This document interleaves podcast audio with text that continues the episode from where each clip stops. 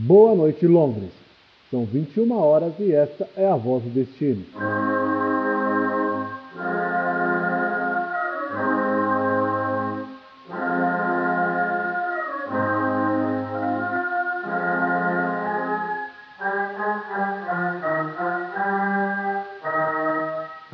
Transmitindo em ondas médias de 275 e 285 metros. 5 de novembro de 1997.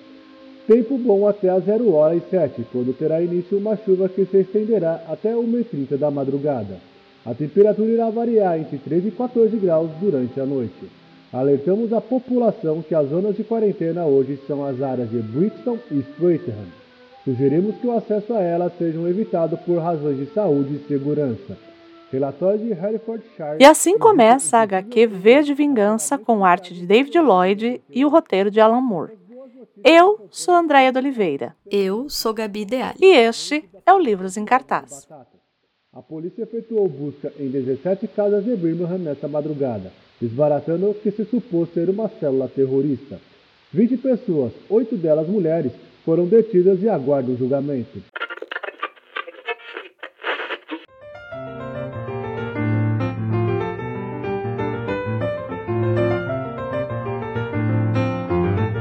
Hoje nós vamos fazer uma justiça histórica desse podcast. É verdade. Ela já sabe até o que eu vou falar. E vamos abordar este que é não só um dos autores é, mais aclamados, como também um dos nossos favoritos das duas, Uhum. que é o Alan Moore. Isso. Finalmente chegamos a Alan Moore. Porém, temos uma boa justificativa do porquê ele não apareceu antes, não é mesmo, André? Ah, temos. Temos sim. Ah, temos, ah, temos. Por quê? Eu vou, vou explicar. Por favor. Vou nos expor. Vou nos expor nesse podcast. Mas é só o que a gente faz. Desde que a gente começa esse podcast, a única coisa que a Estamos gente aqui faz para isso. é ficar expondo a nossa figura na Medina, entendeu? Estamos fazendo isso o tempo todo, não é mesmo? Qual que é o problema que aconteceu aí com a gente? A gente ia gravar esse programa em novembro? Era novembro? É muito simples. Acho que todo mundo vai entender. Nós programamos para gravar esse episódio depois do primeiro turno das Era na eleições. meiuca, né? Isso, do ano passado. Então ele ia ficar entre o primeiro e o segundo turno. Aí o que, que aconteceu? Aconteceu as eleições. Aconteceu o Brasil. Aconte- O Brasil aconteceu. E aí nós viramos e falamos assim: melhor não. Porque Exato. nós iríamos tocar em assuntos muito, muito, muito complexos. Vamos deixar para janeiro. Janeiro vai ser super tranquilo. Já passou as eleições. E aí, em janeiro, Justo. acontece o 8 de janeiro. E aí. Exato. Esse ia ser, gente, o nosso primeiro programa do ano, Isso, isso. isso. né? Porque a gente já tinha a pauta feita, a Isso. gente já tinha tudo imaginado de como ia ser o programa, já tínhamos inclusive começado a gravar, eu acho, não foi? Da outra vez? Ou a gente não chegou a gravar? Come... Na verdade, a gente nem começou a gravar. A gente foi gravar, né? Então a gente marcou, porque a gente marca. A gente marca um dia, gente. E a gente marca normalmente num horário muito anterior do que a gente começa a gravar, porque primeiro a gente tem que Fato. colocar toda a fofoca em dia. Não, é porque a gente se fala muito pouco, né? Aí depois disso, aí assim a gente grava. É. E aí exato. A gente, a gente sempre conversa um pouco a respeito do programa antes de começar a gravar. Isso. E aí a gente viu que assim ia dar muito problema. Aí naquele momento eu falei, acho melhor não gravar. E aí Gabi falou, voto com a relatora. E aí não gravamos. Voto com a relatora, exatamente, que eu sou dessas. E aí não gravamos.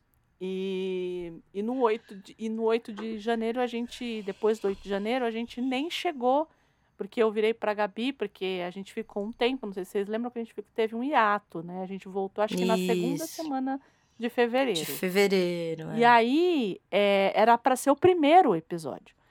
E já, ainda tava toda aquela coisa, tudo rolando ainda. E eu virei pra Gabi e falei. É, tava fresquinho ainda. Falei, Gabi, acho melhor não. E aí eu, que sou uma pessoa tendenciosa, falei o quê? Volto com a relatora. De novo. Porque é um assunto. É... Ele já foi muito complicado na época que foi feito o filme, né? A gente tem que lembrar que o filme V de Vingança ele foi feito logo depois do, da derrubada das Torres Gêmeas. E você coloca uma personagem que o herói da história é um é considerado terrorista. Então, já é muito complexo. Eu acho que essa, eu acho que o V de Vingança em si, acho que a história, ela vai estar tá muito presente sempre, né? Assim, é... a gente vai poder ler essa história de várias formas, que é mais ou menos o que a gente vai trazer aqui. Porque eu li V de Vingança no, final, quando foi? Final dos ali no comecinho dos anos 90. Ou oh, dos anos 90, dos anos 2000. Você leu a graphic a novel. A graphic novel. Então, antes do filme, bem antes do filme, eu li. Hum. E aí depois veio o filme. Quando eu li, eu tinha uma leitura dessa história. Que era uma leitura próxima de uma história que eu já tinha lido, que era 1984, que é um dos meus livros favoritos da vida. Então, assim, para mim, a relação, num primeiro momento, ela era muito próxima à história do George Orwell. Uhum. Quando fazem o filme, aí, é, de novo, é, essa história ela vai mudando as formas de você ver. Aí, quando fazem o filme, que a gente assiste ao filme, a gente tem toda aquela aquele contexto das Torres Gêmeas e de como os terroristas eram tratados e como e o que, que a gente chama de terrorista, porque até então a palavra terrorista aqui no Brasil, ela não era muito usada, né? A gente uhum. começa a ver essa palavra ser usada muito depois dos atos de, do 11 de setembro, né? Exato. E aí depois disso, mais para frente, a gente vai ver com os anônimos que acabam aparecendo depois, é, ganham um outro significado. Uhum. E é por isso que eu sempre falo, eu já falei isso aqui milhões de vezes e eu vou repetir de novo, que eu sou muito fã do Neil Gaiman. Mas gênio, gênio mesmo, nos quadrinhos, para mim, só tem um. E o nome dele é Alan Moore. Porque a, a história dele, as histórias dele, elas vão, com o tempo, elas vão se modificando. E se isso não é clássico, é. eu não sei o que é. Não, e eu acho que no contexto nacional, pelo menos para a minha geração, Isso. o V de Vingança, ele adquire uma relevância, uma... Na verdade, ele cresce de tamanho com aquela, aquelas manifestações de 2013 que as pessoas começam a usar o, a máscara, tanto nas manifestações quanto posteriormente nas ah, nos vídeos, né? os comentários. A... E assim, eu acho que aí, aí que mora o núcleo do que a gente pode. Do, do porquê a gente decidiu, por exemplo, não abordar esse tema lá entre a, o primeiro e o segundo turno. Porque V de Vingança e toda a iconografia, vamos dizer, associada a ele, toda a coisa da máscara, da fantasia e dessa leitura, é, seja ela errada ou não, da personagem, ela adquiriu nuances, uhum, eu acho, no uhum, Brasil, uhum, uhum. que escapam a, um, a uma, uma interpretação correta da obra, eu uhum, acho. Uhum. E aí, isso é muito perigoso, eu acredito, porque é, como a personagem principal, o V, ele é uma personagem de questionamento, como a Andrea mesmo falou, é um terrorista. É... E aqui nós estamos falando de um autor e de uma obra britânica uhum. em, e que vale lembrar o terrorismo tem outras nuances para além da, da que a gente contemporaneizou nós, eu digo nós americanos, nós do continente americano. Uhum Eu acho que para o Reino Unido, a, o terrorista ele também tem um, um ar disruptivo, uhum. porque está associado, por exemplo, aos, aos manifestantes da, de separação irlandesa, uhum. né, os movimentos separatistas da coroa, é, e que eu acho que todo esse arcabouço que eu tô aqui resumindo numa frase, é, é, é, ele não só pode, como é frequentemente mal interpretado. Uhum. Então, eu acho perigoso. Eu, não é perigoso, mas eu acho que tem que ser abordado com muito. Cuidado. Com, é, com critério, com cuidado, com. É, sei lá, um mínimo. Ninguém, nem eu, nem André somos historiadoras, mas eu acho que com um mínimo de contexto. Uhum. É, entender, é, fazer uma análise interpretativa é, rigorosa, sei lá, ou minimamente séria. E aqui eu acho que a gente sempre fala, né, dessa coisa do autor e, e não ler o autor pela obra e tal, mas, de novo, né, é, só um Alan Moore poderia é. colocar um terrorista como um herói. Também tem isso. É, como um herói. E, e eu acho que ele teve. Ele tem não só vivência, como conhecimento é, para colocar esse herói, uhum. vamos dizer assim. Porque aqui, para mim, o V, ele é um anarquista. Isso, isso. É isso. E também acho que é uma vertente política que tem que ser abordada com cuidado. Uhum. Eu mesma nunca li muito sobre anarquismo, uhum. gostaria de ter lido mais. Temos até amigos que são, né? É, a gente tem até amigos que são. A gente até aceita esse tipo na nossa vida. A gente am amamos, inclusive. Amamos, exato. Só que, de novo, acho que assim como a própria obra, o anarquismo é uma vertente política muito mal interpretada. Uhum, uhum. Se o comunismo é, imagina o é, anarquismo. É, pois é. Então, é difícil. Eu acho que é uma obra que, em tempos de leituras superficiais, uhum de mensagens fáceis e imediatas, é, de resol resoluções simplistas de problemas muito complexos. Que normalmente estão ligadas a palavras de ordem e a outro espectro, espectro político. Isso, oposto, na verdade. Digamos assim, é, é, isso. É uma, é uma obra que é lida oposta. Isso, isso. É, é aquela onda do pessoal que, sei lá, passa a vida inteira ouvindo Pink Floyd.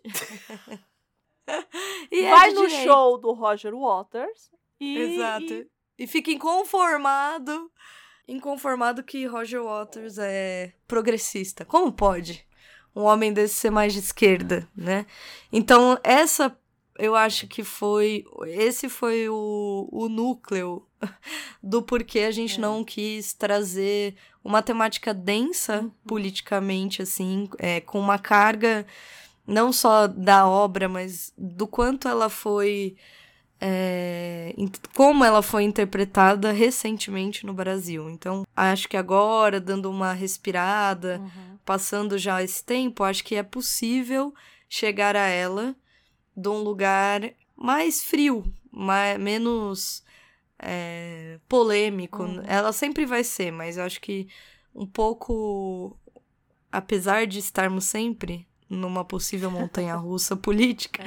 eu acho que a gente está um pouco afastado daquele daquele olho do furacão que a gente estava. Uhum, então, uhum. É, é um pouco por isso que a gente trouxe agora.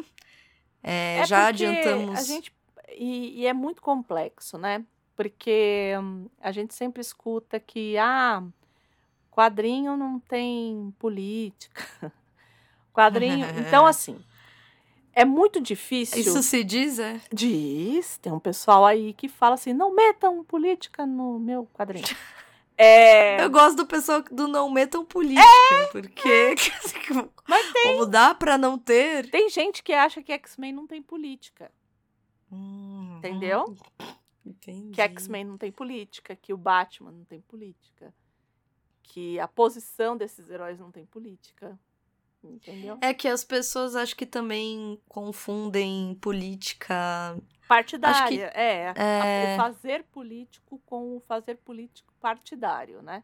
Exato, Já, é. Com, e é isso. com o ser político mais amplo, com a, sei lá, o partido X, o partido Y. É isso. É porque as pessoas esquecem. Não sei quem foi que disse que o ser humano é um animal político. E as pessoas É. esquecem disso, né? Não lembro quem foi que falou isso. Foi Hobbes? Eu acho Não. que sim. Acho que. Rousseau? o- o- Ah, não sei. Não me lembro. Foi um deles, né? Um filósofo aí.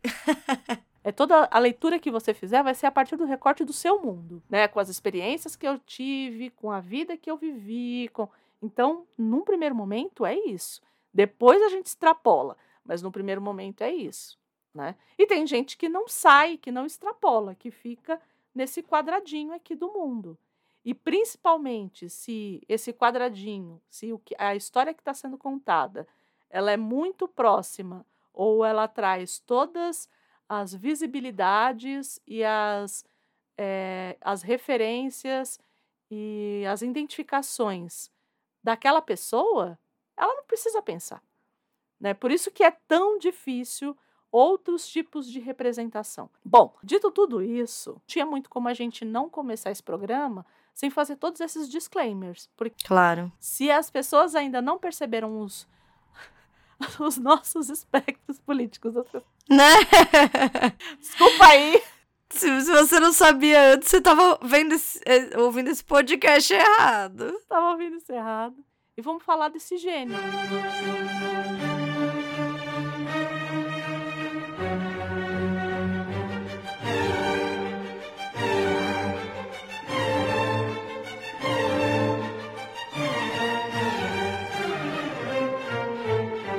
Como essa obra, né? é, todo mundo acha que ela começou ali já na DC Comics e que ela foi escrita assim de uma vez, né? Ela não foi, ela, ela foi escri ela foi publicada em 1982 e 1983 e ela foi retomada só em 1988, né? Então, assim, na Warrior ela foi publicada pela primeira vez em 26 números e depois ela foi para DC e publicada em 10 edições. Então, assim, ela era quase uma HQ é, independente antes É. dela virar o que virou, né? Na Warrior ela era preto e branco, né? E depois é, na DC eles colorizaram. Então a arte que a gente vê ela é colorizada posteriormente. Arte maravilhosa do David Lloyd, a gente precisa dizer isso aqui, é, Aham. que é a única pessoa também creditada no filme. Para quem não sabe, o Alan Moore ele não é acreditado em nenhum. Acho que até a Liga Extraordinária, não me lembro, mas ele é, ele disse que ele não será, não seria acreditado em nenhuma obra cinematográfica. Então ele não é acreditado como criador da obra. O David Lloyd é, mas ele não é, ele não é acreditado em nenhuma obra que ele fez, nem o Watchmen, a série recente, nem o filme, nada. Ele não, ele não quer o nome dele nos créditos. Ele diz que ele não quer queimar a biografia dele. Sensacional. Então ele fala, não quero, né? E se você não é acreditado, você também Sim. não. Eu não sei como é que rola essa coisa de royalties, porque se você não é acreditado, então Não não é. sei, não sei como é que. Não sei se isso vai só pra DC Comics, não sei como que é. Não faço a menor. É, porque eu acho que. Porque eu acho que tem. rola um negócio assim, e eu me lembro, ele fala assim, não, o David Lloyd tá recebendo. Então, eu acho que rola também uma coisa dos royalties da grana e tudo mais.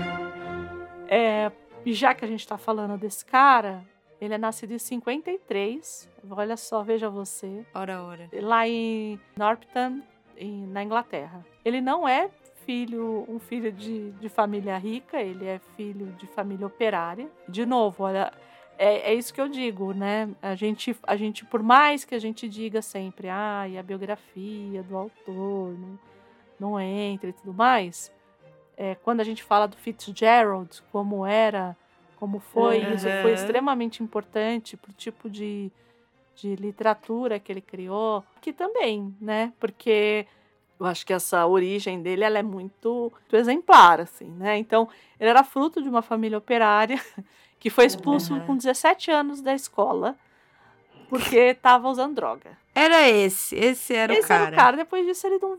hum, Parece que não voltou mais. Cansei, também não me querem, não quero. E aí ele foi fazendo fanzines, era uma coisa que ele já queria mesmo, né? E aí em 78 ele acabou ilustrando o Elvis Costello, né? Da, da, da música tema de um lugar chamado Northern Hill.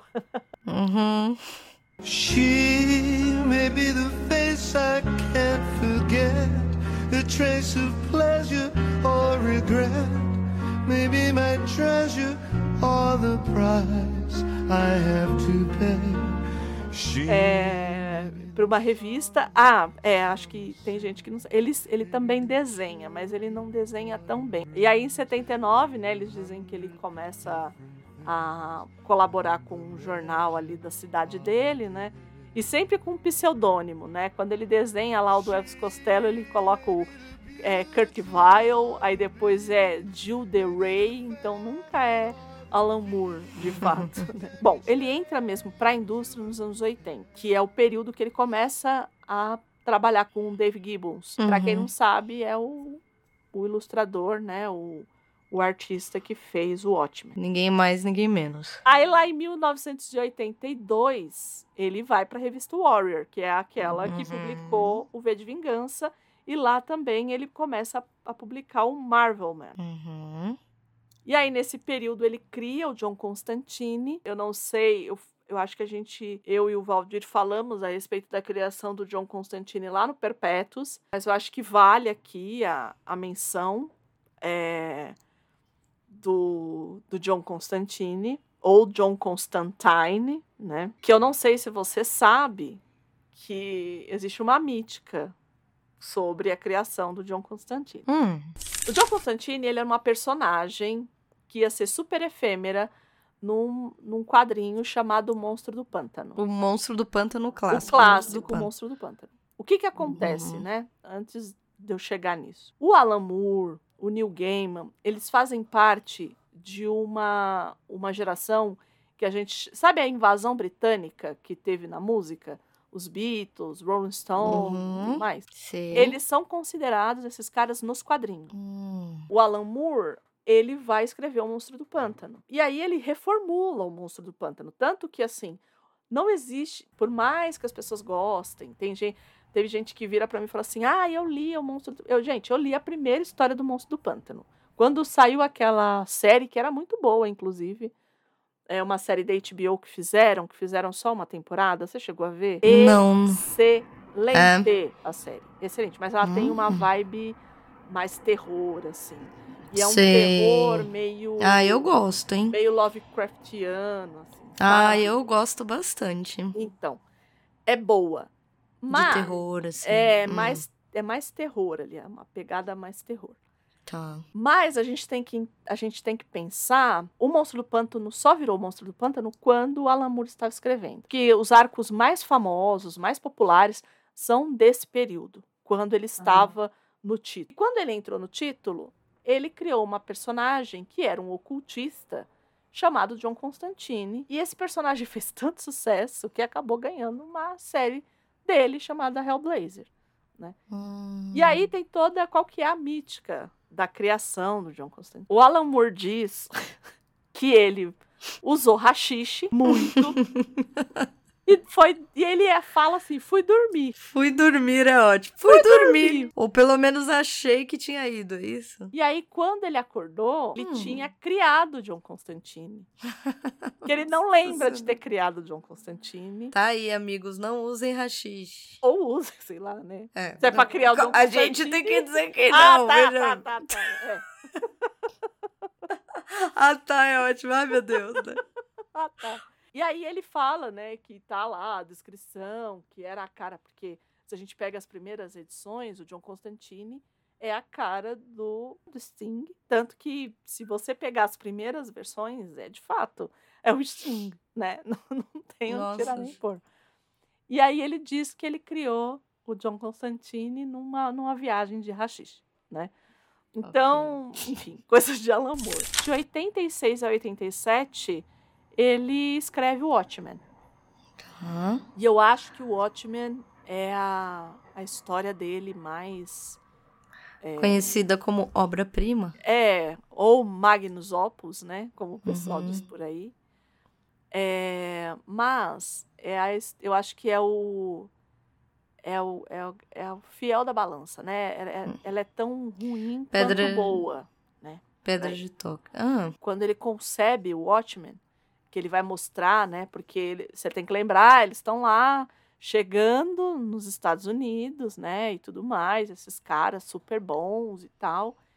E aí a DC Comics acaba absorvendo alguns, alguns personagens da Charlton, né? Uhum. Como o Besouro Azul. E aí eles falam assim: olha, cria para mim histórias para esses caras aqui. E o Alan Moore faz isso, né? Quem já leu Watchmen, a edição definitiva, eh, já deve ter visto no final da revista os conceitos das personagens. E ele coloca, né, entre parênteses, esse daqui era o Ozymandias, esse daqui era o Coruja, esse daqui. Por quê? Porque o Besouro Azul, na verdade, o Coruja, na verdade, era para ser o Besouro Azul. Porque o que, que a DC faz? Olha, a gente, a gente gostou dessa sua história aqui, mas a gente vai querer utilizar essas personagens depois. Então a gente não vai poder ter muita consequência para essas personagens.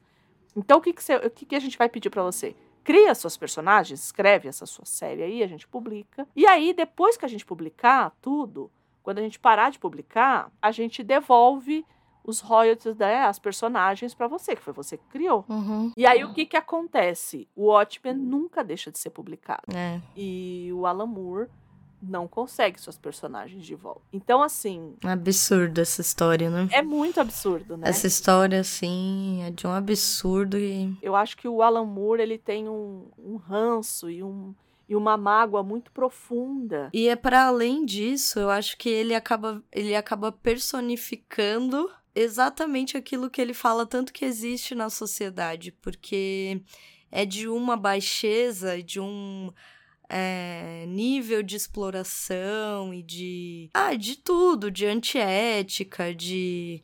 Enfim, é, é o cúmulo do absurdo, eu acho, o que acontece com Alan Moore. É, então, eu não sei, é, acaba sendo até irônica essa história, porque a gente está falando de um autor que constantemente em suas obras critica a sociedade, critica a forma com que a gente está estruturando a nossa maneira de pensar, de viver, e que também é, acaba sendo vítima dessa própria. disso que ele está é, expondo. Então, sei lá, é, para além de absurdo, é simbólico para ele eu acho. E aí ele fica ali, ele, ele faz isso, né? Ele publica o Watchmen em 86 e 87. Aí em 88 ele escreve só a, a melhor história do Batman, que é a Piada Mortal. Que não é do Batman, é do Coringa, né? Aham. E aí, nesse, nesse período, ele começa a escrever o do Inferno, né? E no início dos anos 90, ele larga as grandes editoras para fazer projetos independentes. O Alan Moore, quando ele é medíocre, ele é acima da. Então. É isso. Quem tem esse privilégio? É, eu acho muito cruel, assim, a forma. É, a forma como a indústria tratou esse cara. Uhum. É, só mostra o quanto ele tá certo. Você entende? É isso. Uhum. O Alan Moore tem muita coisa para falar, a gente só deu uma, um resum, uma resumida. Não, até porque vamos falar dele em outras ocasiões. Com toda certeza, pelo menos o Watchmen a gente vai trazer aqui. É, em algum momento que a gente espera que não seja tão longe, né? Mas, é, de fato, acho que a Lamour é uma figura que é muito. Ai, sei lá, eu não, eu não quero falar isso soando clichê, mas acho que não tem muito como ele é, ele é muito é, rico, eu acho. Ele é muito repleto de é, não só de vivências, mas eu acho que lembra um pouco esse tipo de persona que acaba fazendo parte da história de diversas formas.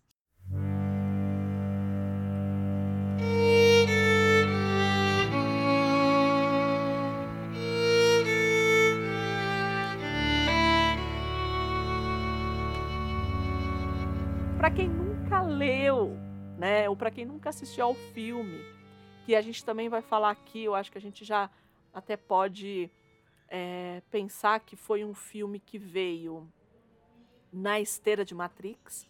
Uhum. Tanto que o, o Hugo Irving, né, que é o, o Vi no filme, é o, o agente Smith, né, do, do Matrix. então, assim, ora veja você. Né, ora, ora. Será? Por que será? Por que será? Então ele veio nessa esteira, tanto que a gente vai ter muita coisa de Matrix ainda nesse filme, né, assim, muita, muito, muito slow motion, muito. Vamos é. ter algumas coisas ali ainda que nos remetam a Matrix. Ele tá um pouco datado, o filme, né? Sim, a própria estética. Sim, ela é toda, ela é toda Matrix. É, né? ela é. Ela bastante, é toda Matrix. Bastante, eu acho. É, eu não vou dizer que o filme assim, que é uma adaptação ruim, nada, né? É, mas a gente não precisa dizer que é ruim, a gente pode dizer que não é tão bom. Né? Não, mas ela. Então, mas eu não acho de fato uma adaptação ruim. Eu não, acho eu também que, não acho. Eu não acho, eu não acho uma adaptação ruim, não. Também é, não. Eu acho que ela peca toda vez que ela vai falar da Eve. Aí sim. Ah, sim. Me tira um pouco da experiência. Porque a, a, a relação do Vi com a, a Eve, ela é basicamente, ela é paterna na, nos quadrinhos. Né? Isso, exatamente. E no, e no filme não é. É, não. Um, é uma outra relação que é, que é criada ali.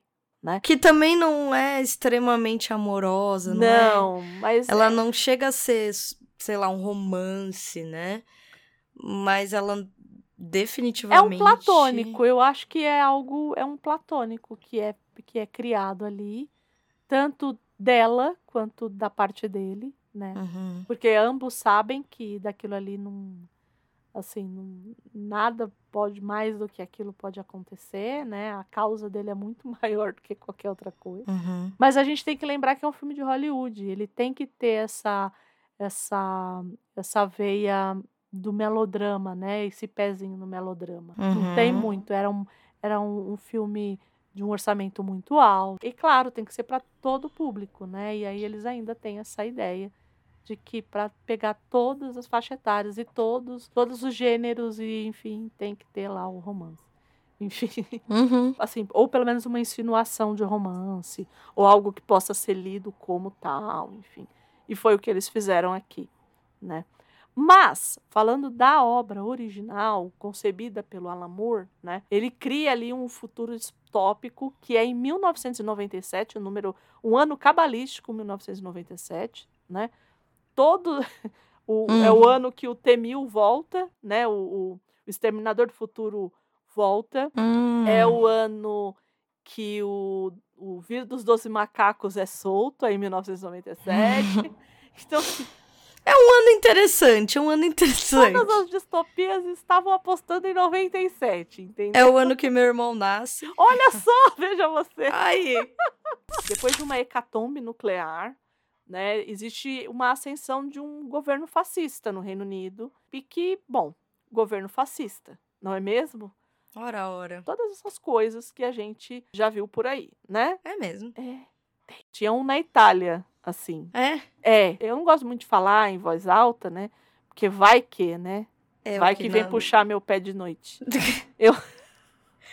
Nossa Não Senhora. gosto, não gosto. Ah, mas uma hecatombe nuclear. A gente tem sempre que pensar. Essa, essa história ela foi concebida lá em 82. Então, 82, para quem não viveu os anos 80, aqui eu quero falar com você, que não viveu os anos 80. Alô, coleguinha.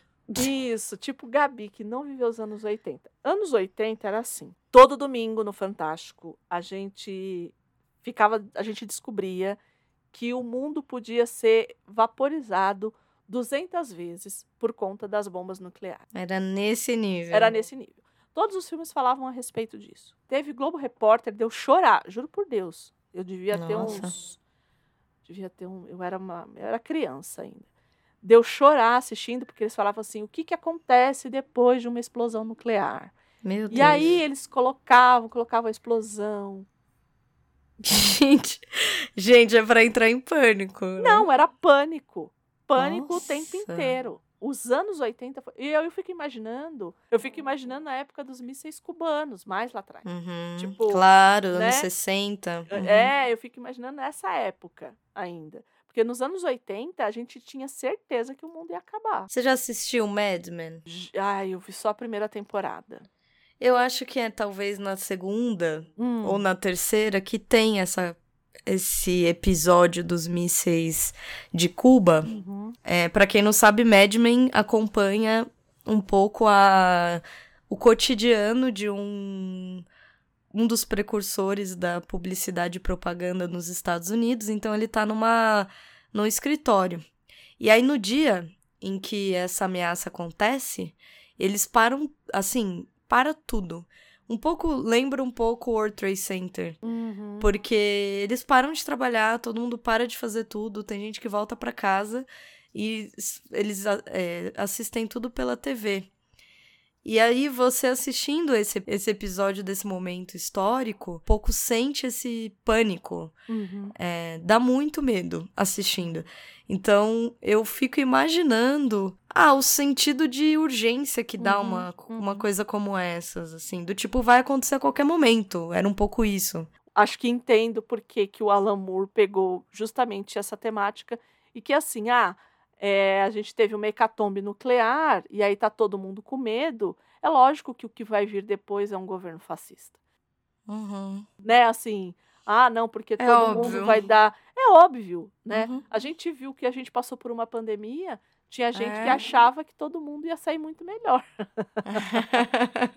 no comecinho, você lembra? Todo mundo falava É, isso. Nós vamos então, aprender. Não vai aprender nada. Vai aprender coisíssima nenhuma. Acho que a pergunta é aprender o quê? Então, é isso.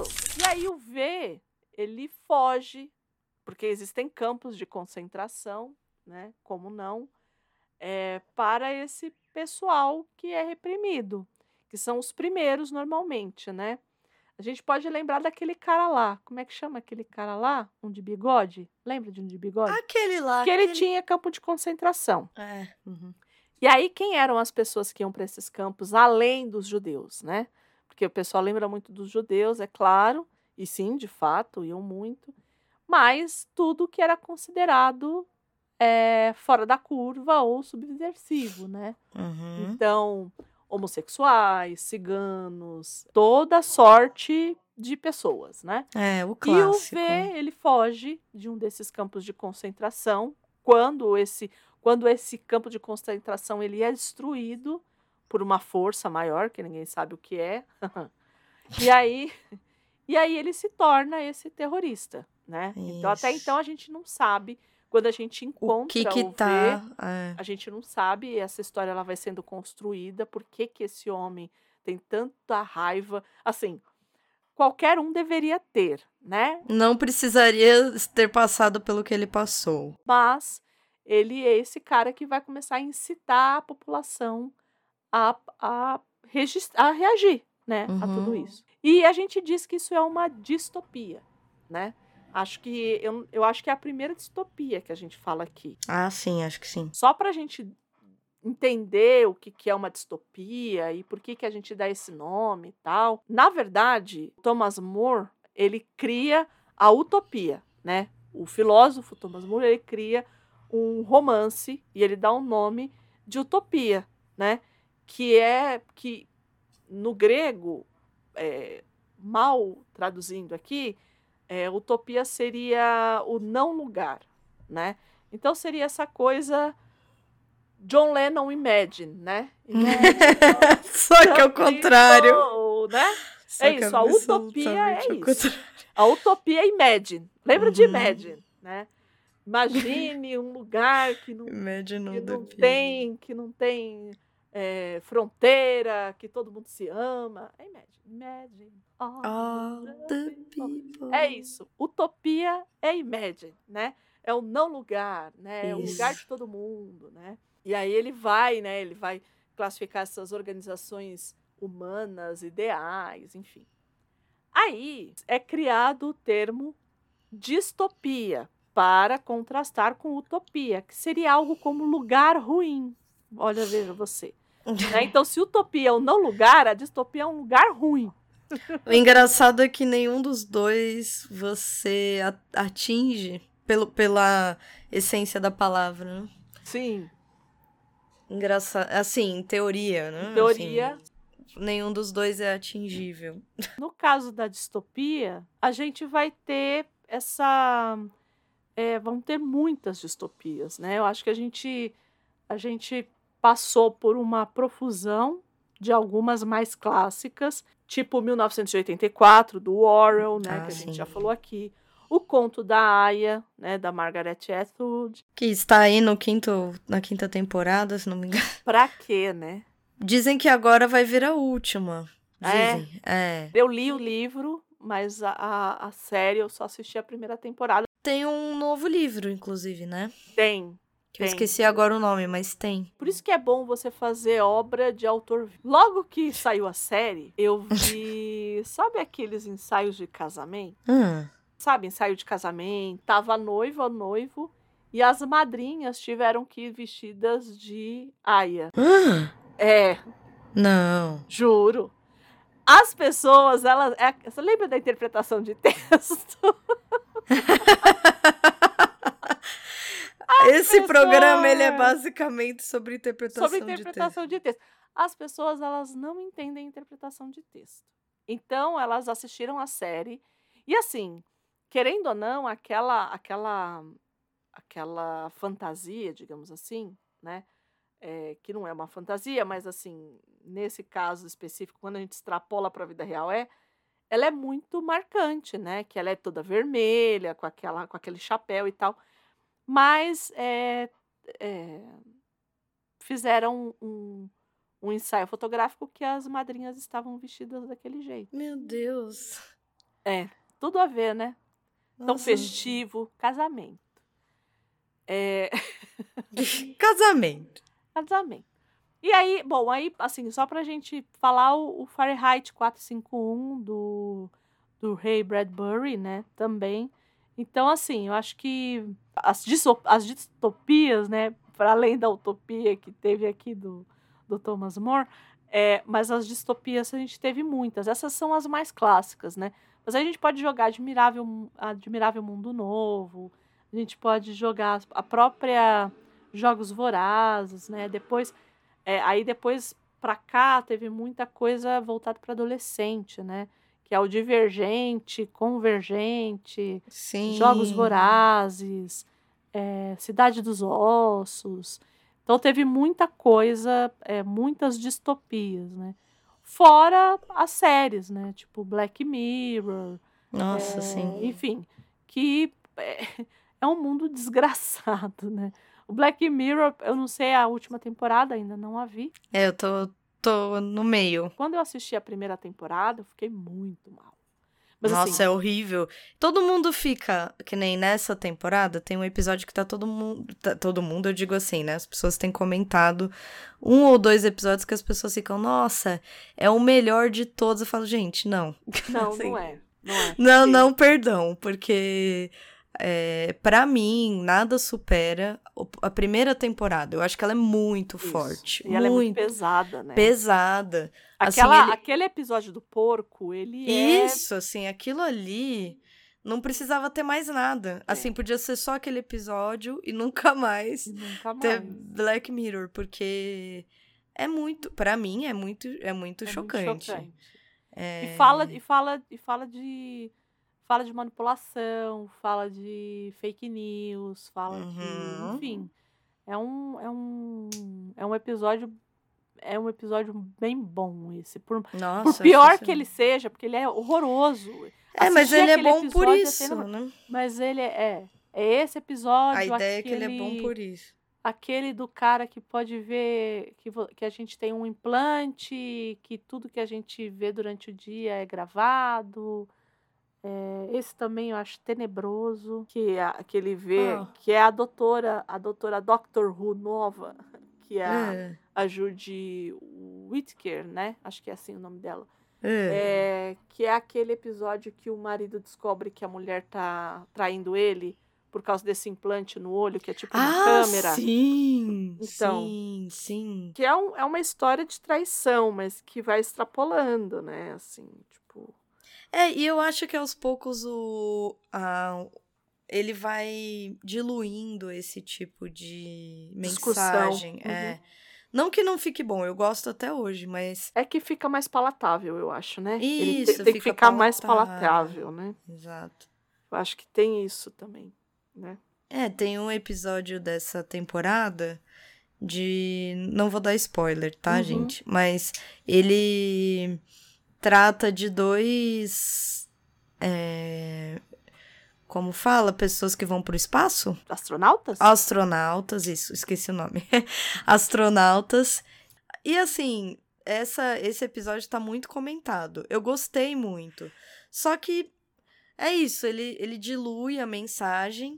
E eu diria que até. pe- Porque o que, que impacta muito, pelo menos pra mim, a, a primeira, sei lá, a segunda temporada, o que impacta é que o plot da, da, do episódio é muito inesperado e forte. Não é só um twist, né? Não é só um plot, é um to- top. tu- plu- é, como é que é? Um, um Duplo plot. carpado. É, um to...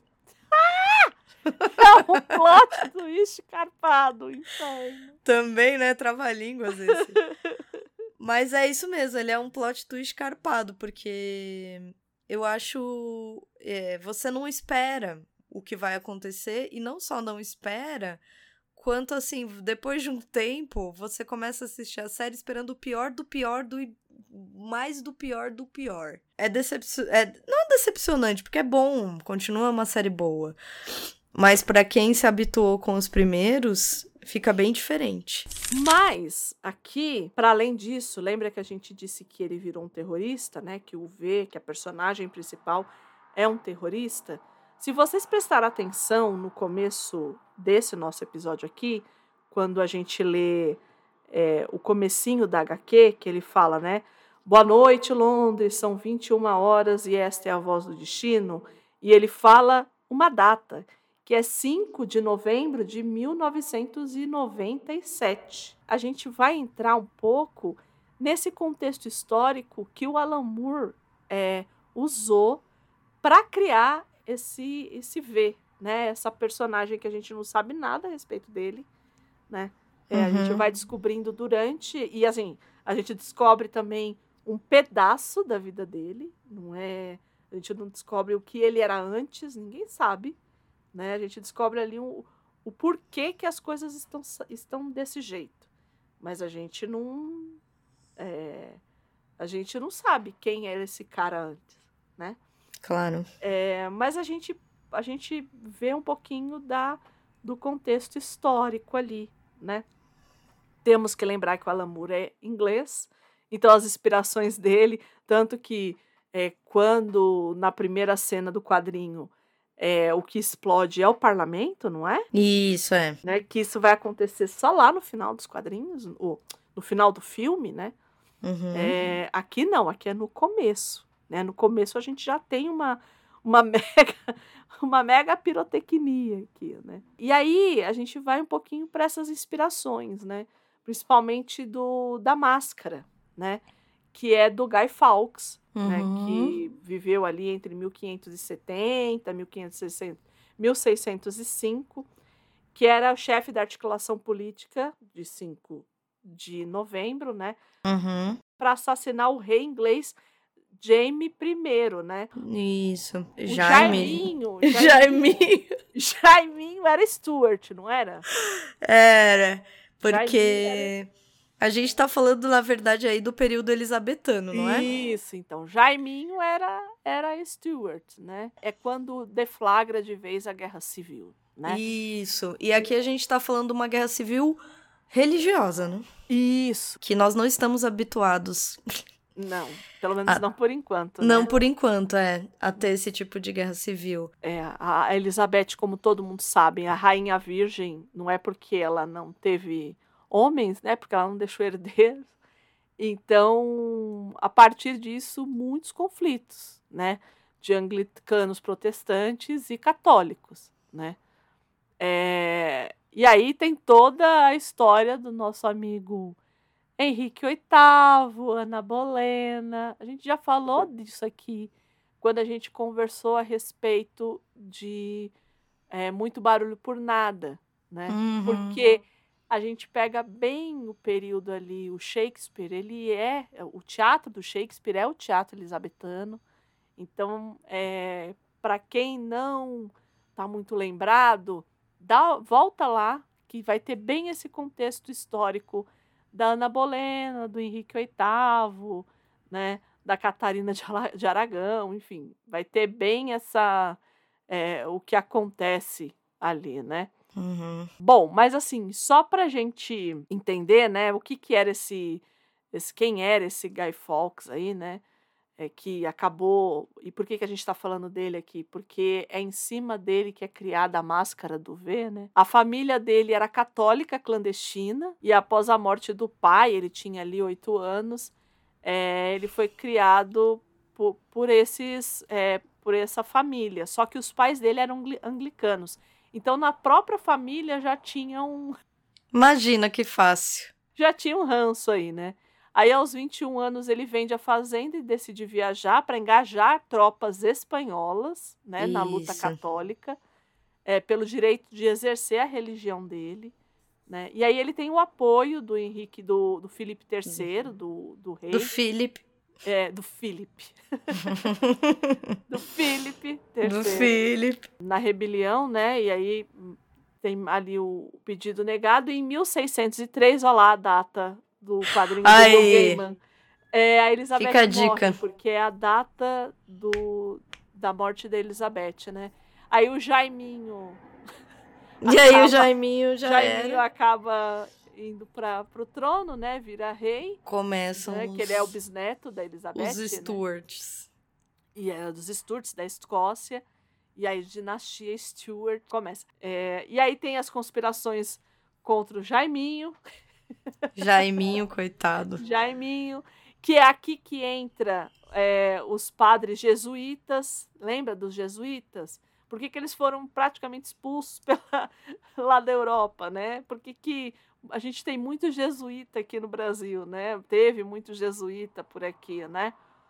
Porque é, eles não eram bem vistos lá na Europa, né? É, Tanto que eles planejavam é, sequestrar o rei. né? exato. Pra gente resumir a história do Guy Fawkes aqui. Uma carta denúncia é feita pelo Lord, é, enviada, né, pelo pro Lord é, Montague, né, é, pro- e o Guy Fawkes ele acaba sendo pego em flagrante na noite anterior, que era planejado o ataque, o atentado.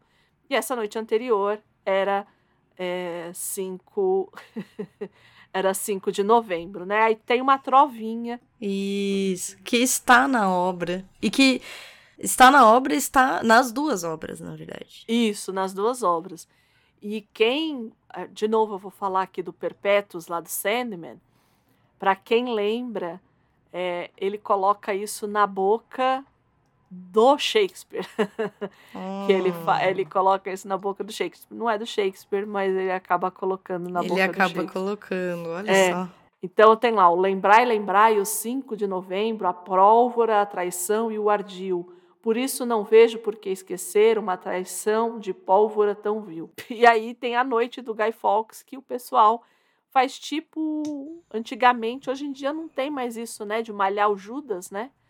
Mas antigamente, na época que eu era criança, as pessoas Malhar malhavam Judas. Judas, né? Colocavam fogo, né? Então tinham bonecos e o Nossa. pessoal prendia nas, nos postes. É uma necessidade de expurgo, expurgo É, público. É. é. Que era, era o sábado de aleluia, né? Que o pessoal falava. Que hoje em dia nem se usa mais esse termo. Né? Quando eu era criança, era sexta-feira da paixão, sábado de aleluia e domingo de Páscoa.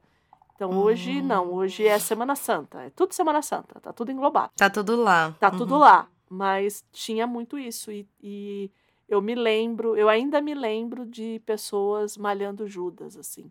E aí eu lembro também que podia ser o político da vez, então colocava a máscara do Maluf. Tinha umas coisas assim também. Nossa. É, é, tinha, tinha umas coisas assim. Temos que pensar que a Inglaterra que a gente vê aqui no V de Vingança, ela não é a mesma Inglaterra de 1997 que a gente viveu. né? Uhum. O Alan Moore estava falando do futuro, Exato. mas muitos de nós lemos já como o 1997 sendo passado. né?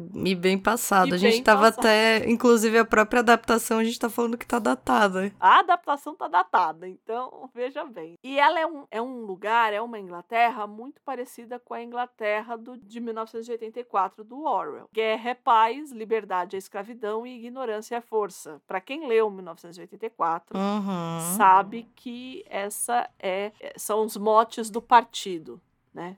Sim. Então a gente vai ter aqui um, um estado autoritário, né? É, um estado autoritário também, mas totalitário, na verdade, né? Autoritário e totalitário. E totalitário, mas e existe algumas diferenças, né? A gente tem essa noção de que o estado autoritário ele é a mesma coisa que o estado totalitário, né? É, mas o autoritário ele ainda lhe permite uma liberdade de pensamento, mesmo que essa liberdade seja restrita, né? Ah, é, suje é sujeita a prisões, a torturas. O Estado autoritário foi o que nós tivemos aqui na ditadura militar. É, Eu acho que, é, acho que dá para a gente aproximar nesse sentido, né? O, o, o Estado autoritário. Né? O totalitário. Aí vocês vão entender de novo por que que não dava pra gente é, colocar o programa em em novembro. Isso. Por que, por que que colocamos agora? Por que, André? O- Por quê, né? Porque o Estado totalitário ele nós. exclui completamente o individualismo de classe e faz com que a sociedade ela pense de forma de uma, uma forma ela tem um líder e ela Uhum. vai sempre pensar nessas massas que é mais ou menos o que acontece ali com o Hitler na Alemanha mais ou menos não é o que acontece com o Hitler na Alemanha Isso. o Alan Moore, ele nunca escondeu que V de Vingança era uma. que tinha uma inspiração em 1984. Uhum. Então, na obra do George Orwell, para quem nunca leu, é também. é bem parecido aqui. Eu diria que é Uhum. que o, o Alan Moore fez o 1984 dele, na verdade. E aí, é, lá no 1984, a gente tinha os ministérios, né? O Ministério da Verdade, que era o ministério que fa- fabricava as fake news, o que a gente poderia chamar hoje de fake news, né? Então, era aquela coisa de tirar o tirar pessoas de fotos, reescrever a história, né? Sim. Então, é, é, é essa parte. Tinha o Ministério da Paz, que na verdade era o Ministério das Forças Armadas e tal. E tinha o Ministério do Amor, que era o Ministério da Tortura, né? Que lidava ali com. eram os censores, né? É, Essa ironia. é, ironia. No 1900, no, no V de Vingança, é, ele parte da mesma lógica, só que aí ele trata é, esse Estado como. Porque no caso do 1984, a ge- ele personifica é, esse Estado pelo grande irmão, né? Pelo Big Brother. Uhum. Aqui ele vai personificar essas, esses departamentos de Estado eh, por partes do corpo, né? O Alan Moore, né? Então, por exemplo, a boca é a parte da produção cultural, propaganda. Então, você vai ter a voz do destino, né? É, o nariz é a nova Scotland Yard, né? Que é. É. responsável pelas investigações. O olho é responsável pelas vigilâncias, né? O ouvido é responsável pela vigilância de escuta e o dedo é a polícia. Então, ele, ele vai tratando desse jeito o- o- os departamentos do Estado, né? o Alan Moore faz essa brincadeira com inspiração ali em 1984.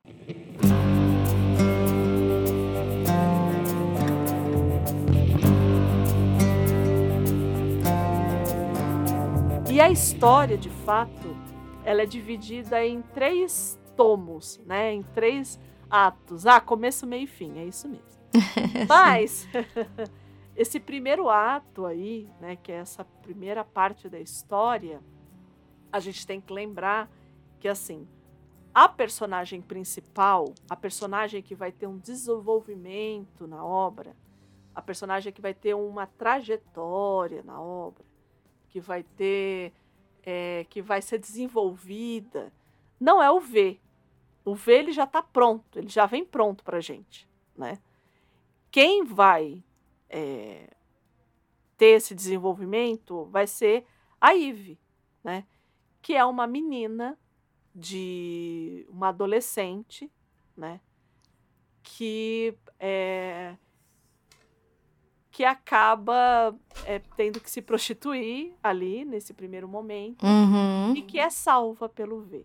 Né? Então a história é essa, que difere um pouco do filme. Isso, sim. No filme, ela é uma, ela já é uma, uma jovem adulta, ela já é adulta, trabalha ali. No caso, se a gente fosse falar, ela trabalha ali é, na boca, né, que seria a parte de comunicação da, é, do Estado, né? É, e ela vai fazer uma, uma, uma investigação, alguma coisa assim, e ela acaba também fazendo, é, se passando ali. É, Eu não fica muito claro se ela está se passando por prostituta ou se ela está só pegando alguma informação. É. E os caras do dedo, que são as policiais, tentam estuprá-la do mesmo jeito que acontece nos quadrinhos, mas aí o V aparece e salva, né? Então, é, é essa. E aí, isso pode parecer pouco, mas. é, Porque no caso dos quadrinhos, como ela é uma adolescente, a gente consegue entender, é, a- às vezes, a inocência dela, né? No filme, isso é mais complexo. Né? Então, foi aquilo que eu disse. Tudo que diz respeito a Eve no filme é muito complexo. A construção de como a personagem dela foi feita. Uhum. A história, ok, mas a, a, a construção dessa personagem, porque essa é a personagem, se a gente fosse falar do V de vingança, essa é a personagem principal. Por mais que a gente esteja vendo uma vingança pessoal, né, do V, é, também uma e uma trajetória de, de, é, de luta ali, enfim, mas a gente é, em primeira, né, em último caso ali, a gente está vendo a trajetória da Eve. E isso, ela que é o. Na verdade, o arco é dela, vamos dizer assim. O desenvolvimento, o arco é dela. né?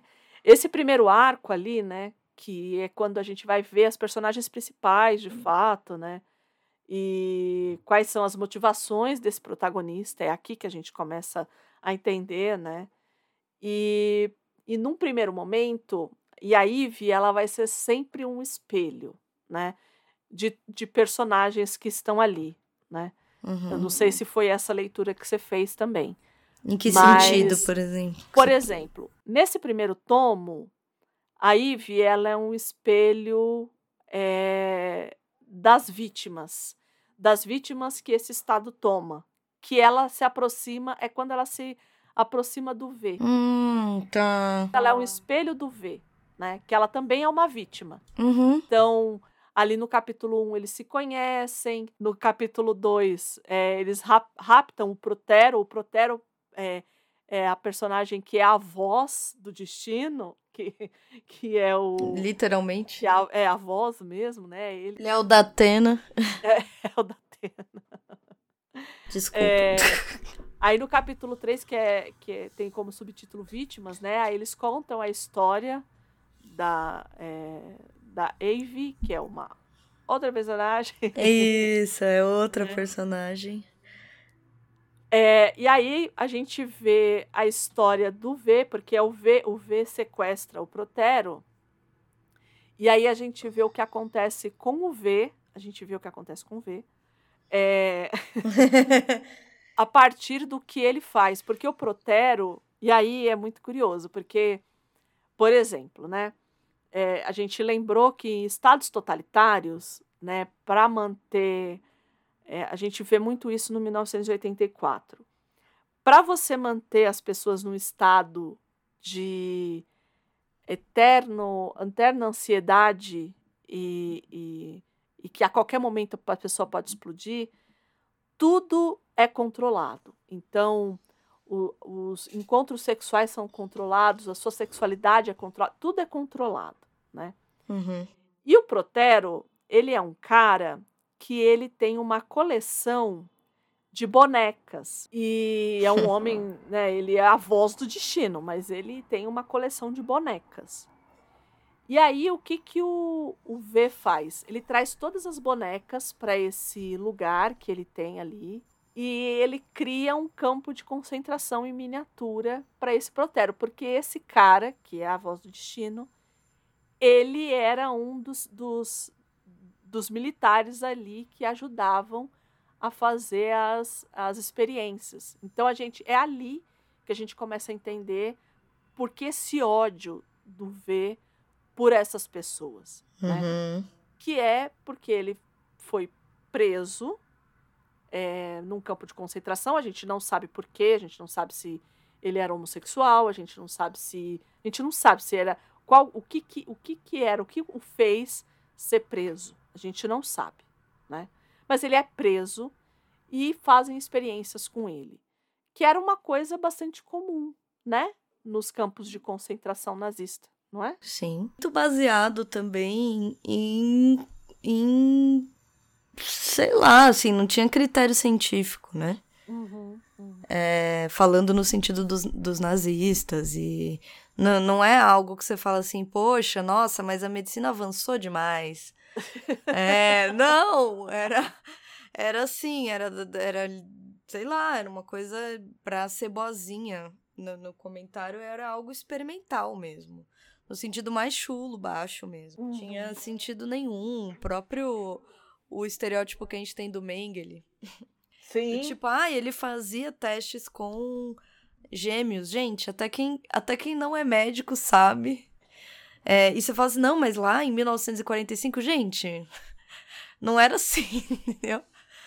É, eu acho que existia uma propaganda nazista de desinformação também e, Uhum, uhum. e assim fomos fo- vamos falar né fomos fomos testemunhas desse tipo de desinformação e de é, falta de inteligência não tem outra coisa pra nomear né O que acontece? O V, ele, ele monta esse pequeno.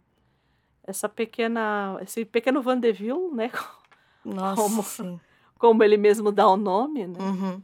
Com essas bonecas e tal. E aí ele estoura tudo, né? E o Protero acaba sendo assassinado ali. É, e ele vai contando. Então, assim, a gente vai entendendo que esse homem que tá com essa máscara, que ele ficou desfigurado, né? E que, na verdade, ele tá se vingando dessas pessoas. Por isso que é o V de vingança. Para além de incitar a população, para além de tudo isso, ele também tem uma vingança pessoal. E aí o bispo, né, que ele vai matar, como é que ele mata? Ele usa a Ive, né, para fazer isso. Ele o, o, o bispo é um pedófilo, né? Sim, nossa, aliás, essa cena é de uma. Nossa, dá um nervoso pra mim. Tanto que ele fala pra menina, né? Ele fala assim: "Ah, mas ela é, ela é, é velha, né? Ela, ela já passou da idade, né? Porque ela tem uns 16 anos ali. Velha. E Nossa, dá, eu acho de uma. é, é, é nojento. Causa uma sensação dizer- exata. É. Pra não dizer o o mínimo, né? É. E aí o V aparece, né? Ele, o, o padre acha que ela tá fazendo um, um mise-en-scène ali, e na verdade ele vai pra cima dela, ela bate nele. Aí o V aparece e ela foge, né? O V aparece, mata o bispo com uma hóstia de cianureto. E, e aí vai. É o grande melo, melodramático, né? É Não isso. é né? melodramático, acho que é, talvez, mas de um ponto de vista, sei lá, teatral é o que você falou. Não É, tem outra teatral. palavra. É. É, é, é teatral, né? Bom, o pessoal começa a, a ligar, como diria o outro, lé com cré, né? Assim, ué, tá morrendo todo mundo que era desse campo de concentração aqui, tá morrendo. acho, acho que vão matar todo mundo, que era um campo de, de readaptação. Eles não falavam de concentração, né? Era um campo de readaptação de Lar, é, Larqui- é, Larquil, né? Bom, Uhum. é, aí algumas personagens elas vão, vão ganhando uma relevância, né? Então, além da Eve, né, tem o Fint, que é o investigador, que acaba é, entendendo o que está acontecendo ali, e tem uma a Rose, né, que é, é que é esposa, que é Rosemary, que é esposa do Derek Almond, que é um dos responsáveis pelo dedo, né? e ela sofre abuso, né, do marido. Ela, o marido dela é bastante violento e tudo mais. Então a gente vai ver uma crescente. é, de novo, esse esse tomo ele traz as vítimas desse desse lugar. Então ele traz a história da Eve, que é uma vítima porque perdeu os pais com 16 anos, teve que, que se virar sozinha. É, o V, que é esse cara que acaba é, que acaba sendo uma cobaia e que não dá certo e que acaba voltando para se vingar de todo mundo. E tem a Rosemary, que é essa mulher que também é uma vítima desse, desse agressor, que é o marido dela, né? Que é o Derek Al- Almond. Uhum. E aí o V vai seguindo nessa toada para matar todas as pessoas que estavam ligadas.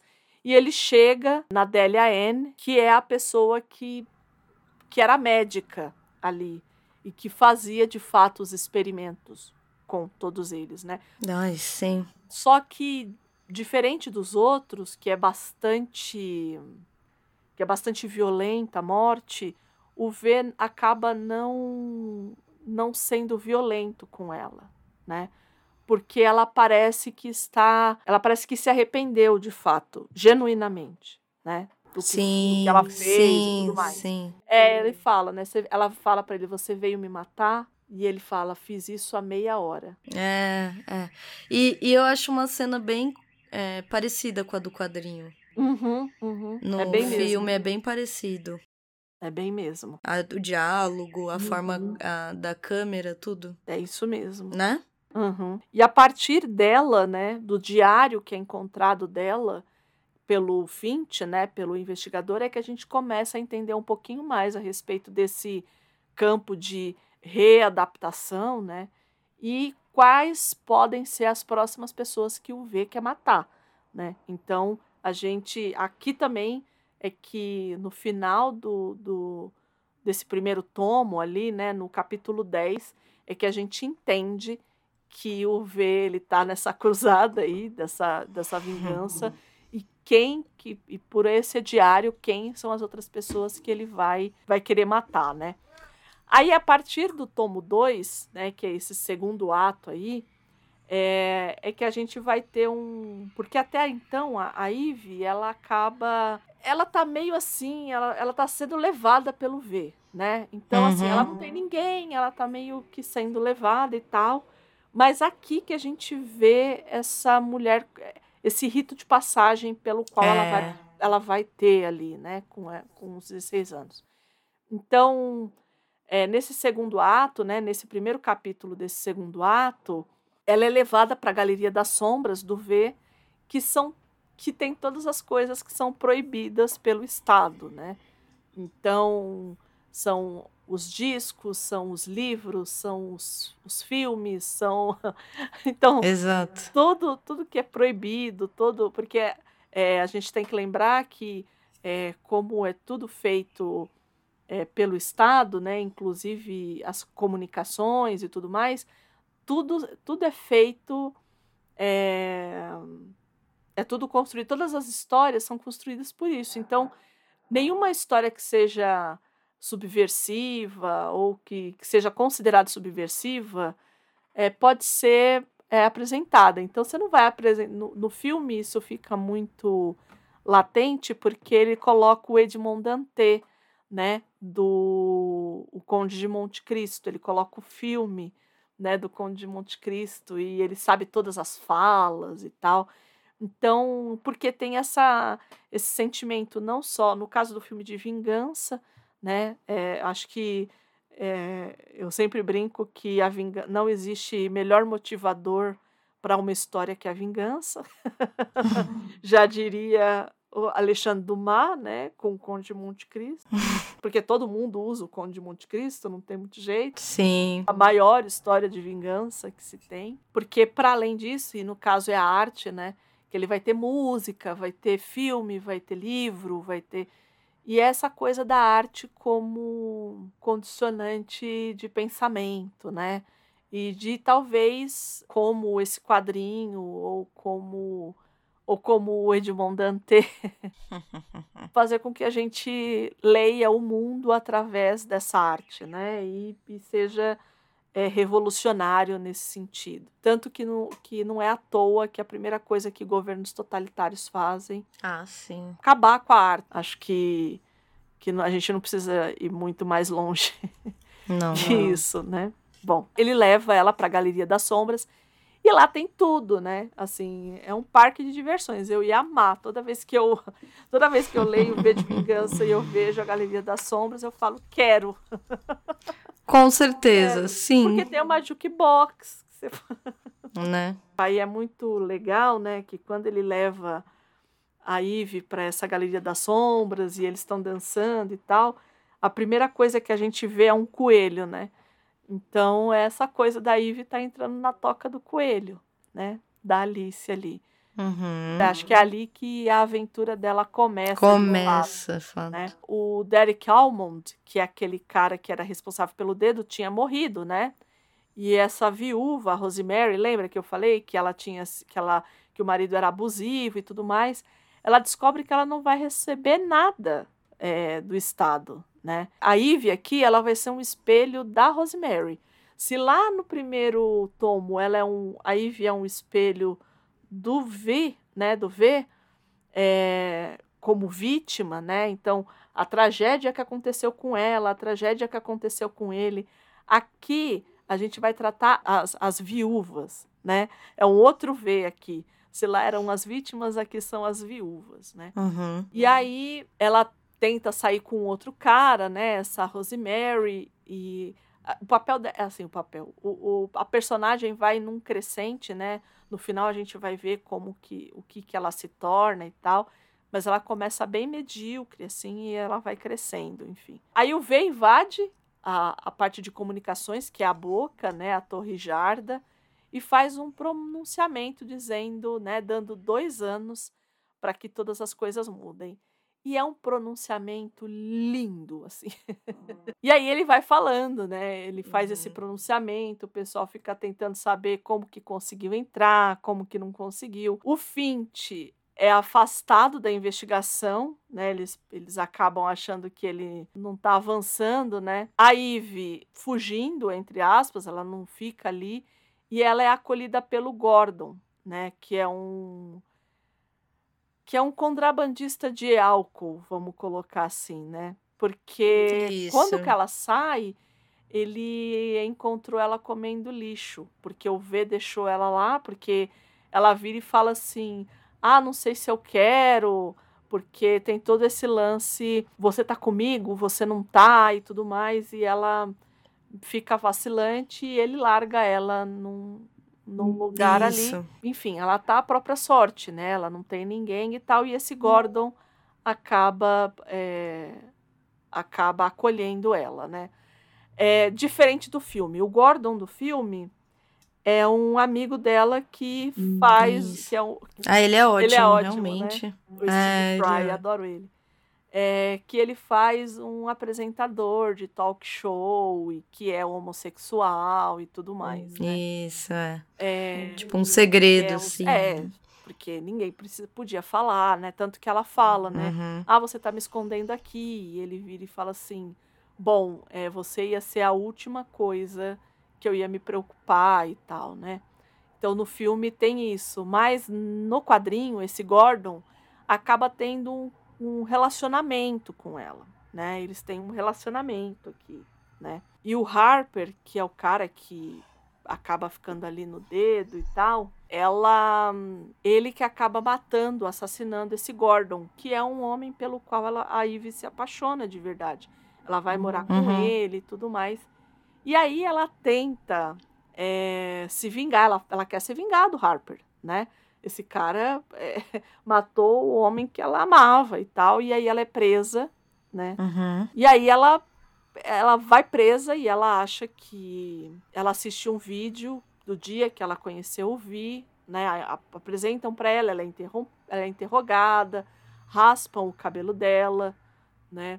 Durante esse período que ela está na prisão, ela acaba encontrando num buraco da parede da cela uma carta que foi escrita por, por uma mulher da cela é, da cela contígua, né? Da cela do lado da dela e tal. E mas ela continua sofrendo tortura, né? E ela, e ela lê essa carta e é uma das coisas mais lindas que o Alan Moore escreve, que é a carta é, da É linda. Valerie. É linda, é muito linda. E ela era uma atriz que ela se apaixona, ela, ela acaba contando todo é, toda a trajetória dela de romance, né? Ela se apaixona por uma moça, e aí a família diz que é só uma Uhum. fase, não é. E aí ela vai ser atriz de cinema, e ela se casa com. Ela tem um relacionamento, ela se casa com uma pessoa. Uma- E aí, uhum. quando vem o Estado totalitário, é, eles- elas acabam sendo presas, porque, ora, né, já falamos disso aqui, né, a enfim, a gente é, é, tem que se tem que se podar esse tipo de coisa, né, to- todo tipo de, de comportamento que não é dito como padrão, né, acaba sendo sufocado, enfim. Mas é uma das coisas mais bonitas, assim, que ele escreve a carta que ela deixa, né? E é uma carta sempre para a pessoa que está na cela, na cela do lado, né? Ela, ela fala, eu não te conheço, mas eu te amo, porque ela sabe o que a pessoa do lado está sofrendo, que é a mesma coisa que ela, tortura e tudo mais. E a Ivy é levada para uma sala de interrogatório, o depoimento dela é lido e ela não assina, né? Porque ela acaba, possivelmente por conta de tortura, ela acaba falando algumas coisas ali, e mas ela não assina a carta e ela é libertada. E aí a gente acaba descobrindo que tudo era uma encenação do V, todas as coisas que ela sofreu. A carta a gente descobre que era verdadeira, né? Que o que o Vi, ele aconteceu a mesma coisa que aconteceu com a Ivy, ele encontrou no buraco ali a, a carta e tudo mais, mas é, por isso que se, por isso que a gente fala que é esse batismo, né? Esse é, esse rito de passagem pelo qual ela passa, né? Então ela acaba é, e aí ela, ela entende tudo o que o Vi passou ali. Eu acho eu acho muito complexo, eu confesso. É, para mim tortura é sempre tortura, dependendo. Uhum. É, eu também acho uma. Não vou dizer uma cena, né? Mas acho um, um episódio complexo. Até como modo de querer ensinar, sei lá. É, então, eu acho. É, Acho bem complexo, é assim, porque- de apoiar isso. É, assim, não dá, não dá. Ah, é um rito de passagem. Ah, ela tinha que saber o que, que ele passou para que ela entendesse a causa. Ai, não sei não. Sou contra eu isso aí. também, eu também. Eu, eu acho que para efeito narrativo, né? Porque eles saem, tá chovendo. Essa cena é igual a dos quadrinhos, né? No filme Ah, tá é, chovendo, é, como se entendi. fosse um batismo. Coisa mais clichê. Isso, Mais exato, clichê total. impossível. É claro que Impossível. Hollywood ia usar isso, mas eu acho muito complexa. Toda a parte, é, toda a parte de tortura, é, tudo que tem tortura, para mim eu acho que é, hum, como é que eu vou dizer? Não, não tem o porquê, não tem porquê. Né? É, pra mim também. Né? Não, Bastante, bastante. Não consigo. também não, consigo. Também não consigo. E aí, é, o V conta a história da Valerie, né? Que é verdadeira mesmo e tudo mais. E a Rose, né? Que torna-se bailarina da boate, é, que o Gordon levava a Eve, né? Então, assim, essa mulher continua. é, é, a gente ainda tem uma, uma ideia do que está acontecendo com essa tal dessa Rose, né? Isso. e aí o terceiro ato, que é o, que é o tomo final aí, né?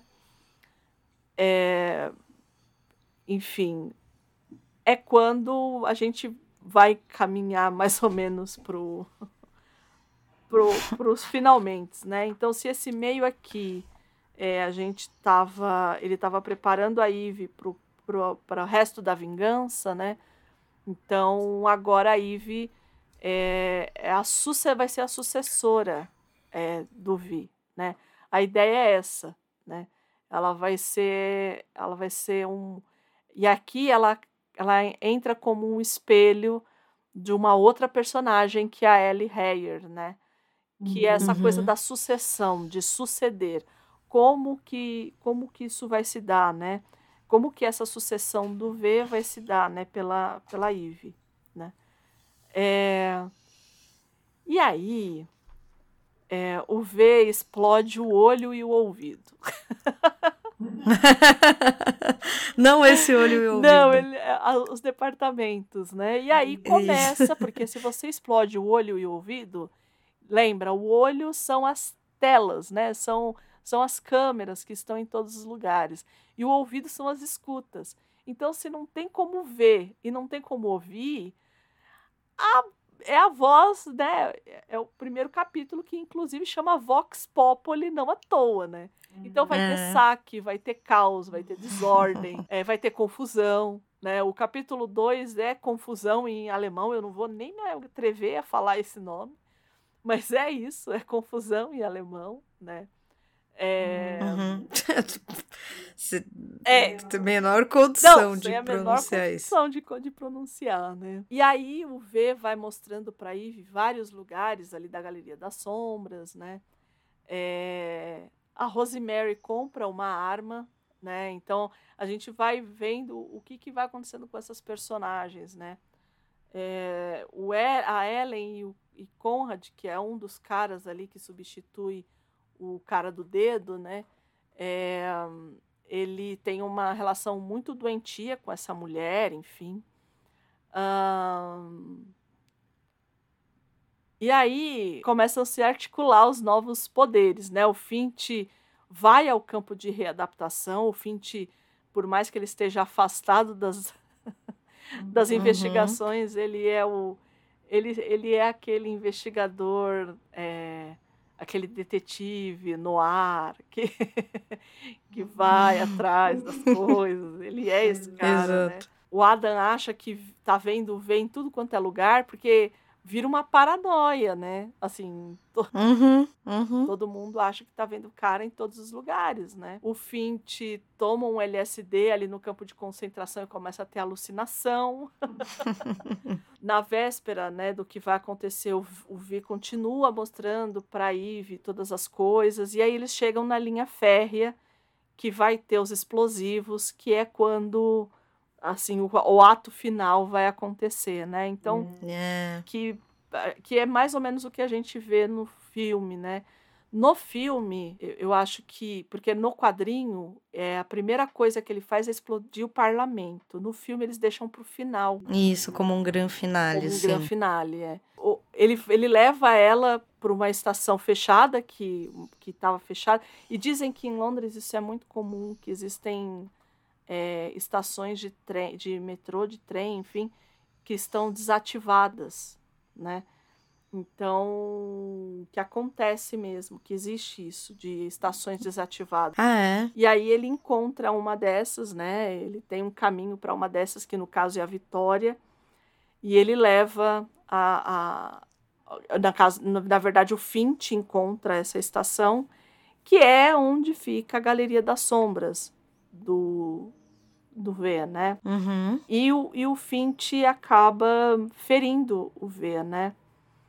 É, a Rosemary Sim. mata o Adam, né? Que é aquela mulher que o marido batia, não sei o quê. Isso, ela acaba uh -huh. matando o cara que acaba dando uma zoada com ela, porque ela acaba ficando viúva, ela acaba saindo com ele, ele fala do tipo, ah, já usei você, e enfim, era só isso que eu queria, mas ela acaba matando o cara. É... A hum. Ellen, coitada, acha que vai ser a nova Evita Peron. né? Que ela acha que o marido dela vai ser o novo. Exato. O filme seria o novo chanceler, né? Mas aqui seria esse novo cara do governo e tal, né? O V encontra a Ive, né? E aí a Ive faz o velório, né? É, pro V e ela se torna o V. Uhum, uhum. A Ellen acaba abandonando o Conrad, né? É, o Conrad mata o, o, um dos caras ali também. Tudo isso por conta desse poder. Eles querem alcançar esse poder ali, né? É, e aí a, a, a, o V, que não é mais o V, agora é a Ive, ela faz um pronunciamento para a multidão, né? Ali, que está ali. Então, assim, por isso que é essa coisa do, da sucessão, né? Enquanto a, a Ellen acha que vai ser a nova Evita Peron, uhum. a Eve de fato toma o lugar daquele daquela ideia. Isso, é. É fácil você matar o homem, mas é difícil você matar a ideia. Né? A ideia. Uhum. Então, é, é, é, nisso que vai. E eu acho que o filme é bem feliz nisso. Né? Também acho. Então, pra, pra, nesse caso de entender, né? E faz a, o, o, tal do funeral viking, que é aquela coisa de você mandar o, o, o barco pegando fogo, né? E aí ele vai para Downing Street, né? Que é a residência oficial do primeiro-ministro, né? Então Sim. vai matar o primeiro-ministro, né? E, e o Finch acaba não, não se metendo e, e é isso que acaba. No filme, eu acho que é mais impactante, né? Porque a gente tem, aqui no, no quadrinho, a gente não tem aquela. aquele monte de gente vestido. a gente tem as pessoas ali, mas a gente não tem esse monte de gente vestido com a roupa, né? Como acontece no filme. Isso. Eu acho que nesse sentido o filme ele é feliz no que ele faz ali, né? A gente tem acho. as pessoas ali no, no quadrinho vendo o que vai acontecer, porque até então é feito um pronunciamento, mas a gente não vê as pessoas vestidas daquela ideia que eu acho que, que acaba é, que acaba como é que fala acaba reiterando essa coisa é, da ideia, né? De que homens Isso, morrem, de... mas ideias ficam, né? Uhum. E, e, é assim que acaba que acaba o, o que acaba a história, né? No final das contas. Sim. Não muito diferente do filme, como eu disse. Eu acho que a adaptação ela é mais ela é um pouco mais difícil de engolir porque mas tudo que tem a ver com a IVE, especificamente, eu acho que é mais difícil de engolir. É, o, o alto chanceler aqui, o Adam Sutler, é vivido pelo John Hurt no filme e não é à toa, né? Não. O John Hurt, ele faz, ele faz a personagem principal do 1984 no filme 1984. Então, por sim. isso que quiseram ele aqui. Foi, foi de caso pensado mesmo. Foi sim, ninguém foi vai sim, dizer que não. Né? E aí, assim, acho que. Mas eu acho que a grande. Acho que a grande diferença aqui, né? É que, na verdade, não se passa em 1997, mas em 2032, na verdade, o hum. filme. Né? Eles... eles Poxa, que interessante. É, eles acabam levando para um, um futuro mais futuro, né? Digamos aqui. É isso? Acho que é. Eu acho que assim, tem, é uma obra que eu imagino que muita gente que nos ouviu que tá nos ouvindo é, já deve, no mínimo, ter ouvido falar, ter visto as, as referências. Imagino que muita gente já assistiu, não sei se ler, mas já assistiu ou trechos ou o filme inteiro. Uhum. Então é muito diferente quando a gente faz ah, como a, o que a Andrea fez agora, que é recapitular é, cada um dos momentos e fazer essa espécie de apanhado da obra, da obra escrita, né? Da obra. Eu ia falar escrita, mas ela não é só escrita, né? Da publicação é, em si. Da publicação, exato. Da publicação porque eu acho que apesar da, por exemplo, eu acho uma boa adaptação do cinema. Acho que foi foi feliz em muitas escolhas, apesar de concordar com você que eu acho datada. Uhum. Mas é diferente. Mesmo do ponto de vista narrativo, a obra impressa, vamos dizer assim, ela é diferente. Olha, nem obra impressa eu posso dizer mais, praticamente, né? Não, mas, mas, no momento em que ela foi pensada, ela era impressa, então pode ah, sim. Ok, então tá, uhum. tá, obrigada. Mesmo porque eu acho... eu acho que a riqueza, e aí entra de novo essa coisa que a gente falou da genialidade do Alan Moore, dele usar o suporte quadrinhos, né? Então você vai capítulos que ele vai estar tá numa outra configuração, né? Então ele não vai estar tá, é, na, na horizontal ou na vertical, ele vai estar tá na horizontal. Né? Então ele também brinca com as formas. Isso, né? sim. É, e eu acho, eu acho que é diferente acompanhar o, o livro. Eu lembro até hoje quando eu li a primeira vez, a primeira vez que eu li, eu inclusive, por, quem será que me indicou esse livro? Não né? sei. Teve uma amiga minha aí que me indicou uma vez essa leitura, há muitos anos. E aí eu, eu lembro que eu li, por incrível que pareça, não foi. Porque eu pedi ele na época, acho que pela Amazon ou por algum lugar, e não chegou. Eu estava louca pra, pra ler e não chegava. E aí eu acabei lendo em PDF, uhum. né? E eu li na véspera do Natal. Nossa. É, no dia 24. Uma leitura tranquila. Bem tranquila. Natalina, eu li numa eu tacada. É, eu li numa tacada, eu lembro disso. Foi uma tacada, assim. Eu acordei e tal, sei lá, tomei café da manhã e abri e li. E fui lendo, lendo, lendo. Eu sei que eu parei porque é uma obra longa. Uhum, uhum. E tem muito. Tem, tem muitos momentos de leitura intensa, assim. Uhum. Então, é, eu lembro que eu parei eu terminei pouco antes de jantar.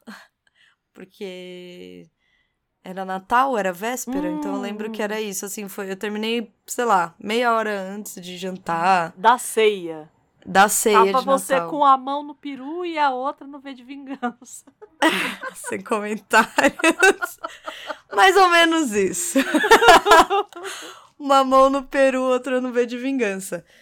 E eu lembro quanto foi impactante a leitura para mim, assim, é, o primeiro contato com a obra. São raras as obras que eu acho que a gente tem esse privilégio uhum. de conseguir ter esse primeiro contato sem é, contaminação, vamos dizer assim, de terceiros. E, e, com essa eu tive essa experiência. É, foram uns anos antes de começar a bombar a coisa uhum. da máscara, do V de Vingança das manifestações, então eu lembro que não era uma obra tão falada. Eu lembrava do filme, mas ainda não tinha essa saturação que eu acho que depois de um tempo. Agora já, já diminuiu bem, uhum. mas teve uma época que eu acho que era bem saturada. Sim. E saturada. É, acho que não saturada. No bom sentido. Né? Exato, é, de um, de um lugar que não era positivo. Uhum. Então, eu acho que é raro, é raro ter, para mim, pelo menos esse tipo de contato sem é, respingos externos. Então, eu lembro do impacto que teve para minha obra. É, para mim também. Eu lembro que eu queria sair explodindo tudo. tem que lembrar que eu li eu li quando saindo da adolescência indo para a vida adulta. Então, eu era muito jovem, hum, né? Uhum. É, muito jovem e uma obra muito poderosa né? Uhum. Então, por mais que o Alan Moore diga que há quadrinhos de super-herói, é para criança, e eu acredito, eu também acho que é. Mas esse daqui, é, ele causou um impacto em mim nesse sentido de, de meu Deus, precisamos fazer alguma coisa Uhum. que nenhuma outra obra fez. É, Então, é muito impactante. É né? muito, Ela é tem um. E, e sem ser apelativa. Isso. Porque eu acho que nesse sentido o filme é bem mais Sim, apelativo do sim. que a obra. O filme, ele. ele, ele mobiliza bem esse tipo de revolta Sim, que, que sim. dá. Não que a obra não mobilize, mas eu acho que ela mobiliza de um lugar mais. É isso, menos. Talvez menos panfletário, talvez mais realista, talvez.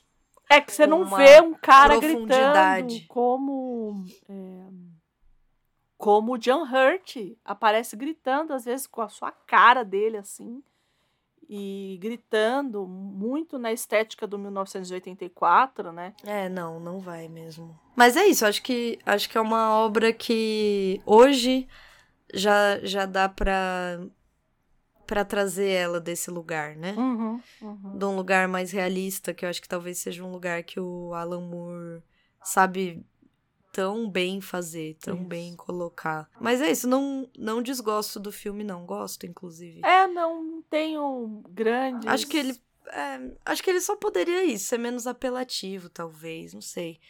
Acho que ele tem um lado meio. Como não tem. É difícil ter. Não sei se teria outro, outra adaptação que É, pudesse fazer então, é, é- é aquilo que eu disse, né? Ele é, eu acho que ele diz muito a respeito do momento, né? É, E do tipo de filme de ação que, é, é. que, que, que se convencionou ali na, em 2005, né? A gente tem que lembrar que Matrix é 1999 para 2000, né?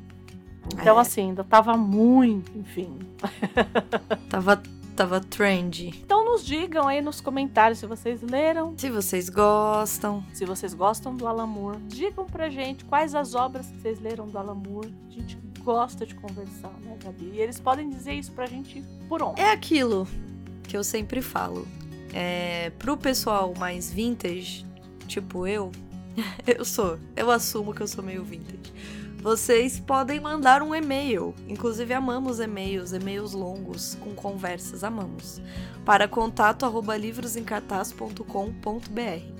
Se você já é mais pra frentex, eu tenho até dificuldade de falar, pra frentex, mais modernoso, você entra no nosso Instagram, que é arroba livros em cartaz underline, e comenta nos, nossos, nos nossas postagens, compartilha nossos stories, chama os amigos pra curtir, compartilha com a gente o que vocês acharam, mandem mensagem no Instagram, direct, é direct que o povo fala.